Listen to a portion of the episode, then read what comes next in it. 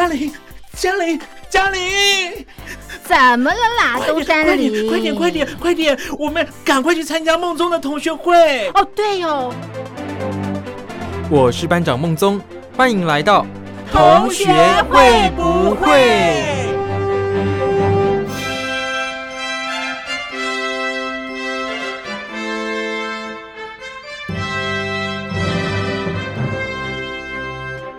Hello，各位小伙伴，我是苏燕。上个礼拜呀，你们有没有好好听苏燕的建议呀？在情人节的时候给另一半一个惊喜呢？如果有的话，相信你们应该得到不错的反应吧。那单身的小伙伴们，你们有没有对自己好一点呢？让自己在那一天呢，可以心情开开心心的。你也可以买个巧克力给自己呀，或者是吃自己喜欢的甜食啊，做自己喜欢做的事。甚至有些人会在那一天挑战自己去看电影呢。哇，我觉得如果可以自己在那一天去看电影，真的是蛮有勇气的啦。因为那一天的电影院应该有很多情侣吧？我在想，这看了啊，不免让人会觉得呃，有一点点刺眼啦。因为有一些情侣啊，在外面的时候就是嗯，行为举止过于亲密了啦。虽然说，我觉得情侣难免就是会有一些比较甜蜜的小动作嘛，无可厚非啦。但是呢，如果太夸张，反而让别人感到有一点点反感啊，或是呃有点看不下去，那可能真的要检讨一下啦。有些太亲密的举动，可能呃回家再做就好了啦，不要在公共场合这样嘛，对不对？就像有时候啊，我在外面会看到年轻的学生情侣啊，就是常常会做出一些我觉得蛮不雅观的动作啦。那希望各位小伙伴们不要成为别人眼中这种白目仔啦。我们呢，应该都是可以自己拿捏好自己的分寸的啦，对不对呢？另外啊，上礼拜没有跟大家提到，可是应该大家有发现吧？情人节的隔天呢，就是元宵节啦。元宵节啊，传统上就是一定还是要吃汤圆嘛，然后提灯笼。哇，你们知道吗？我在春节的时候啊。跟我弟弟一起组了三个灯笼吧，因为我们就是外甥们啊，竟然 就是他们就拿到很多的灯笼，可是啊，都是需要自己组装的。但因为他们年纪还很小，有一个五岁，然后一个一岁多，快两岁吧。他们啊，好像就是诶，组装这个灯笼对他们来说有一点太困难了啦，可能太精细了。而且有一个啊很困难，它还要几号对到几号，然后有一点镂空的感觉，那个连我们大人组都觉得啊好费时间哦。我跟我弟弟组一个多小时吧，所以呢，想当然尔他们没办法自己组嘛。可是啊，他们的家长啊又非常的偷懒嘛，我能理解啦，毕竟家长要照顾他们啊，就是。呃，平常就已经有点累了嘛，那在这个时候呢，春节嘛，可能就想说，好啦，就让我们这些没有小孩的阿姨啊、舅舅们来替他们做这件事吧。我自己是也觉得，好啦好啦，就当做是帮他们分担一下育儿的痛苦吧。育儿可能难免会有心酸的时候，就是累的时候嘛。那我们能帮他们的，好像也只有这个时候帮忙带带小孩呀。做做一些他们不想做的事吧。毕竟啊，组装灯笼我觉得还算是轻松啦。他如果叫我陪小孩玩，我可能还比较痛苦一点。因为有一些小孩就是陪他玩，真的是，哎，你没有办法做自己的事，你真的要全心全意陪他玩呢。他一定要得到你完完全全百分之百的注意力，不然他不罢休。哎，这个对我来说真的就是有一点辛苦啦。而且有时候啊，还要陪他们，就是在外面跑来跑去一整天的，这个我都搞不清楚，到底是让小孩放电还是让大人放电了啦。总之言归正传啊，我们就是帮他们组了灯笼之后呢，就交给他们。我感觉得到他们就是非常的雀跃啦。而且现在这些组装的灯笼啊，里面都装有就是诶那个小灯泡啊，都很缤纷呢，它会有七彩的变化。然后还会自己就是闪电啊，你不用操控，它会自己有不一样的光彩流动。其实组装起来之后开灯下去，哎，还蛮漂亮的耶。可能是我们已经脱离这个年代太久了嘛？没想到现在的灯笼已经进步到这个地步了吗？那我想起呀，蛮久以前啊，就是我还会去看，就是在台湾各地举办灯会啦。但最近已经好几年都没有去过了哦。嗯，一方面呢，是因为好像年纪比较大，就比较懒惰吧，比较不会想要去跟人家人挤人啊。可是啊，另一方面当然也是因为疫情的影响，会觉得尽可能避免说去外面跟陌生人接触这样。所以最近呢就没有再去灯会了啦，觉得好像有点可惜耶。因为啊，像在台南盐水月经港啊，它好像连续好多年，它都举办，就是也不算灯会啊，算是一个跟地方在地那个港口结合的一个嗯装置艺术吧。当然也是跟灯有关的，因为月经港嘛，大家听到港就知道它以前也是一个港口啦。但是它后来已经废弃，没再用了。不过那些河道啊，都还是留着。那后来呀，盐水那边他们就是发展说，放一些装置艺术在上面，然后每年会有不一样的装置艺术，结合灯光啊，而且不同的创意，让他们就是每一年都有不一样的主题展览。我觉得是蛮漂亮的。之前几年呢，就是蛮早以前，大概有七八 年了吗？我还有跟家人一起去过，真的觉得哦很美，然后也觉得说，哎，好像可以之后再来。但是之后呢，好像就都比较没有机会再去了，觉得很可惜。那今年呢，我在网络上有看到别人去的照片，一样还是很漂亮哦。虽然说主题每年都会换啦，但是啊，我觉得大家去的时候啊。那种心境上都是蛮开心的啦，再加上它那个灯光的氛围，会让你觉得说，哇，整个看起来就让人家觉得心情很好，很想要一直徜徉在那个环境里面呐。在此啊，希望说疫情可以赶快停歇啦，这样明年呢，我应该就会再去了吧。因为有时候呢，疫情真的会影响很大啦，可能很多时候灯会啊，或是什么活动的规模。都会缩水嘛，可能是因为经费不足啦，然后又加上疫情，其实太多人聚集在一起也不好，他们的规模就是都会变比较小一点，我觉得是有些可惜了。那希望之后疫情好转啦，这些活动都可以一样盛大的举办，这样也希望大陆的朋友们啊，你们有机会的话可以来台湾看看。我觉得台湾的灯会有蛮多很有趣的地方，或许你会在这边得到跟在大陆时候不一样的体验哦。那在经过过年这个年假啊，然后接着又元宵嘛，现在啊，整个就是过年过节的气氛终于终于，哎，好像是要告一个段落了啦。大家应该接下来没有什么理由再继续大吃大喝了吧？我觉得呢，好像过节气氛通常到元宵节就，嗯，已经差不多了啦。接下来大家真的要好好的控制一下自己的嘴巴了，因为我有朋友啊，他就是年假，然后陆陆续续这样一路吃吃吃吃下来呀。本来他觉得，嗯，好像也还好吧，结果呢，一站上体重计啊，发现自己竟然胖了五公斤呢。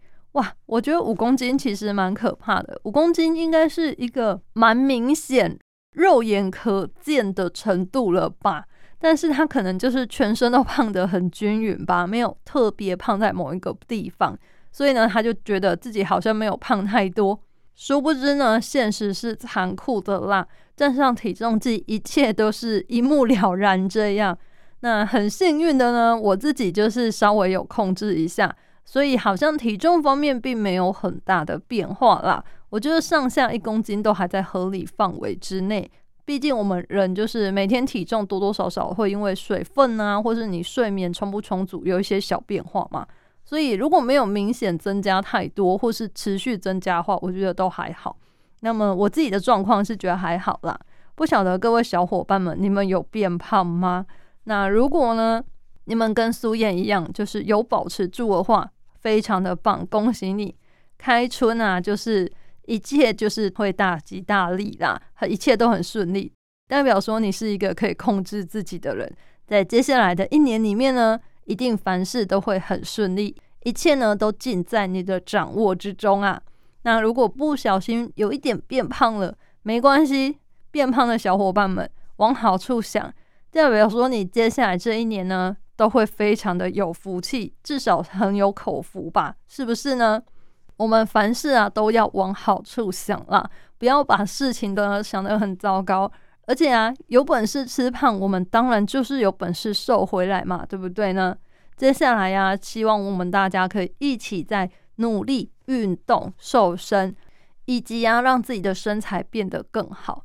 希望今年接下来就是疫情稍缓之后啊，可以再举办一些路跑活动啊。想想好久都没有参加路跑活动了，本来报名了一个啦，但是台湾的本土疫情又再度蔓延了嘛。所以呢，路跑活动诶又被取消了，觉得有些可惜啦。毕竟好久都没有去参加这种户外路跑的活动了，都只有在自己家附近跑步，难免也是会觉得诶有一点空虚啦。很想要出去，就是多多的接触一下不一样的环境。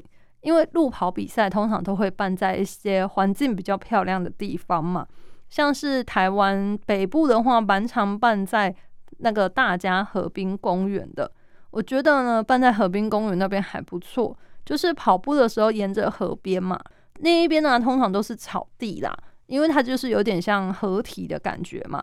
然后呢，偶尔会有那个什么棒球练习场什么的，你就看到虽然那么早你在跑步，可是呢，有一些学生族群啊，还是不是学生，反正我看到大部分都学生，他们就是已经早上也在那边练习打球嘞。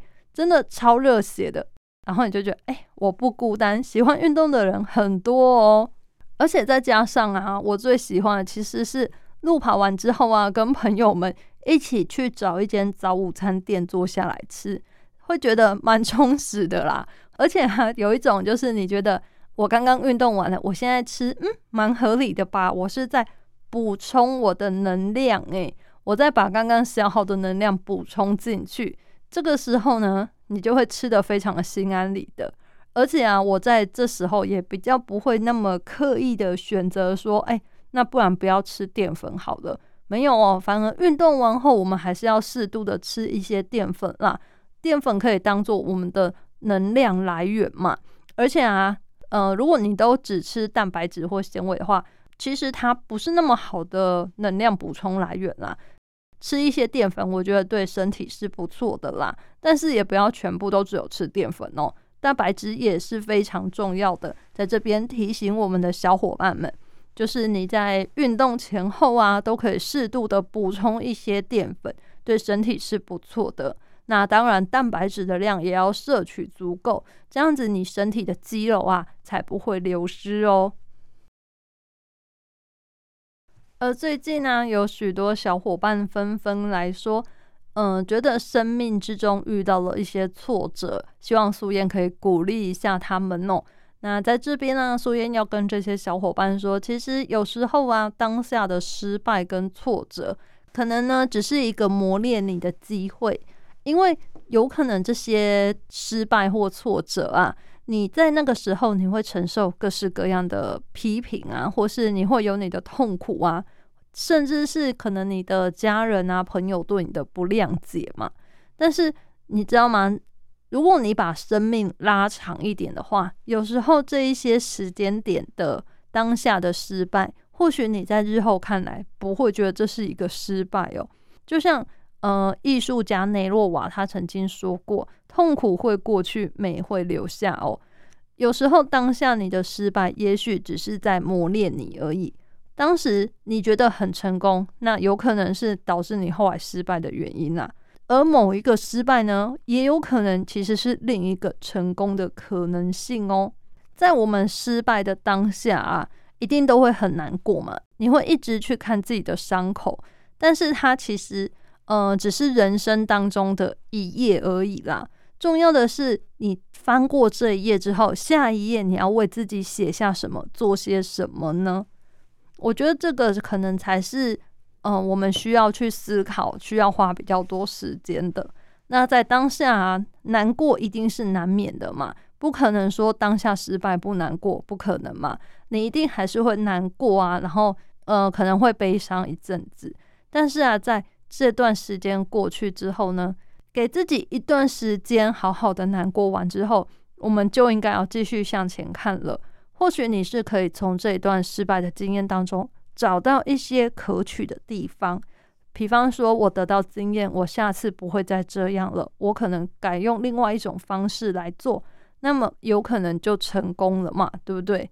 你看，像爱迪生，他就非常乐观啊。他在发明电灯的时候，曾经失败很多次。他好像用了几种材料去试嘛，然后呢，他就一直失败，一直失败。别人就跟他说：“哎，你不会觉得很难过吗？你现在可能试了一百种材料都没有成功，诶。结果爱迪生反而说：“不会啊，至少我现在已经知道这一百种材料都不行了，对吧？你看他是这么的乐观，而这种乐观的性格啊，实事求是的态度，也让他后来成功的发明了电灯嘛。希望这样啊，可以激励我们这些小伙伴们。一时的失败真的不代表什么，重要的是在失败当中啊，你能够学到什么？它能不能带给你其他的经验？”带给你一些动力，让你继续往前呢，这样呢才是更加重要的啦。希望你们啊可以继续加油努力呀。当然啊，我们一开始都是会难过嘛，也不是要你们一下子就马上振作起来，这样好像有点呃太强人所难了啦。我也觉得说应该可以给自己一段时间，稍微的疗伤一下，稍微疗伤哦，不是让你从此糜烂下去。这样是不好的，不行的哦。但是啊，在这一段时间过了之后啊，如何让自己重新站起来，重新奋发向前，往你的目标迈进？这个呢，就是你可以继续努力、继续加油的啦。希望这些小伙伴们呢，能够从苏妍的话里面得到力量啦。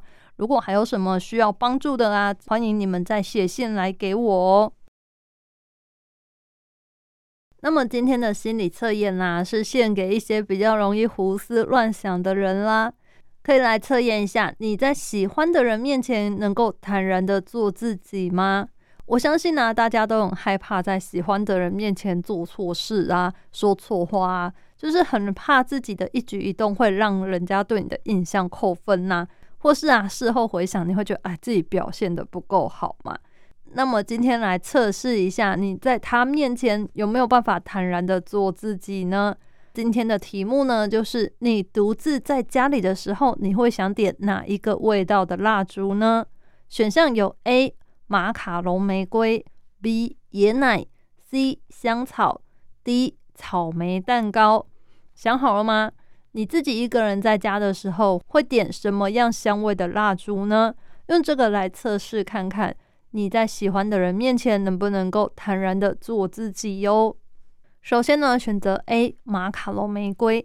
选择马卡龙玫瑰的你呀，在对喜欢的人还没有十足把握之前，要你做自己，基本上很难呐。就算你心里面已经告诉自己千百次的要做自己，但是你还是没有办法很坦然、很放松。你就是会刻意表现自己好的地方。然后想要隐瞒自己的小瑕疵，反而把自己累得要死啊！可是啊，其实要告诉你，真正喜欢你的人是不会随便就放弃你的，反而你的缺点对他来说可能是独一无二、最独特的地方哦。再来呢，选择 B 椰奶，选择椰奶的你啊，应该是非常相信缘分的，你认为每一个相遇都是命中注定的。所以啊，你不会刻意去想说能不能做自己这一方面的问题，因为对你来说，一切都会随着时间自然而然、理直气壮的发生在你的生活里。你觉得两个会走近的人就是会走近啊，根本不需要担心啊。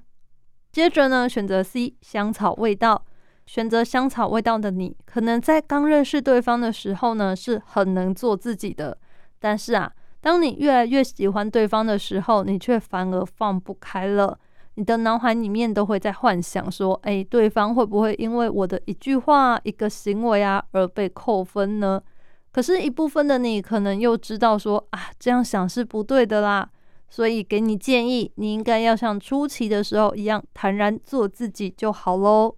最后呢，选择 D 草莓蛋糕。如果选择草莓蛋糕的香味呀，你对自己是非常有自信的。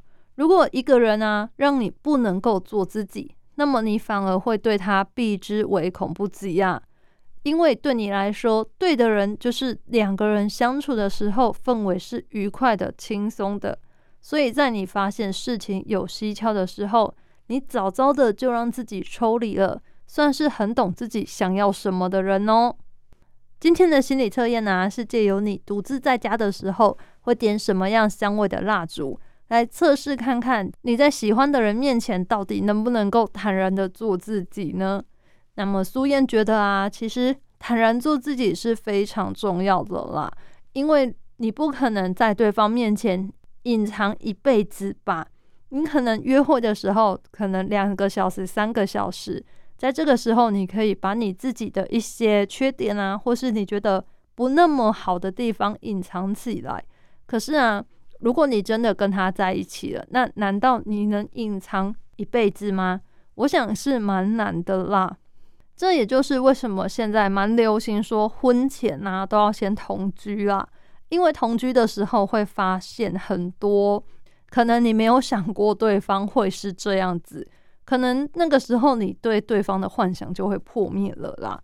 我听过蛮多人就是会说，哎，同居之后才发现说原来女生很邋遢，就是衣服可能就是回家之后就丢着，她也不折好挂好，她就是。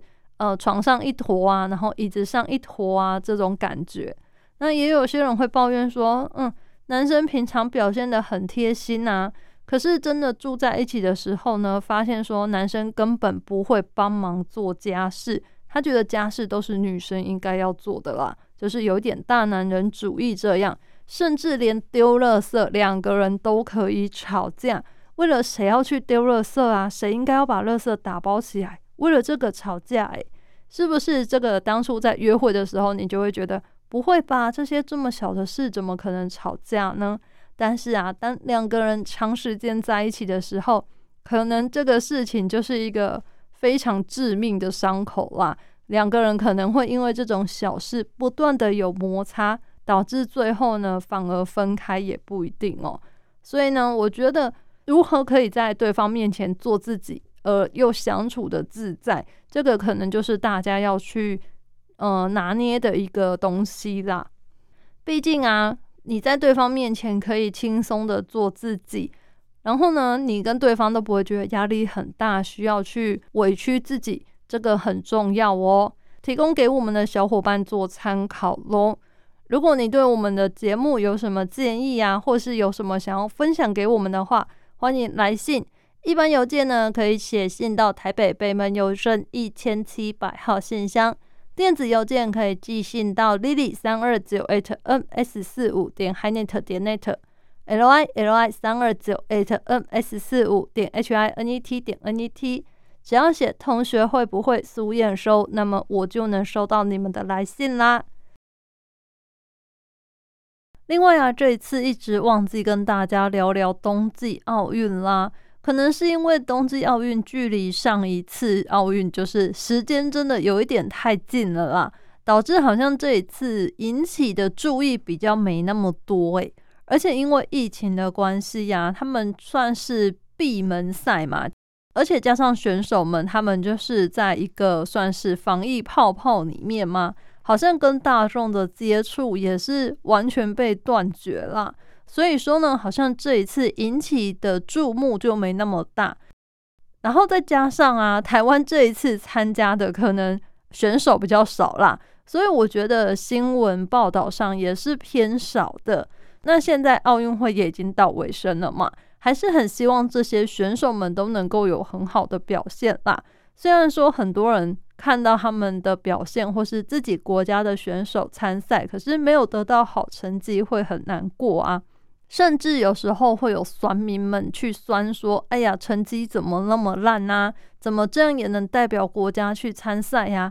可是你要想想哦，可以参加奥运，肯定是在全世界里面排名在很前面的人才能去了啦。你在这些好手当中啊，要脱颖而出，有时候可能真的不是靠多练习吧，可能你的天分加上练习，那有时候呢，难免还是有一点点运气的问题啦。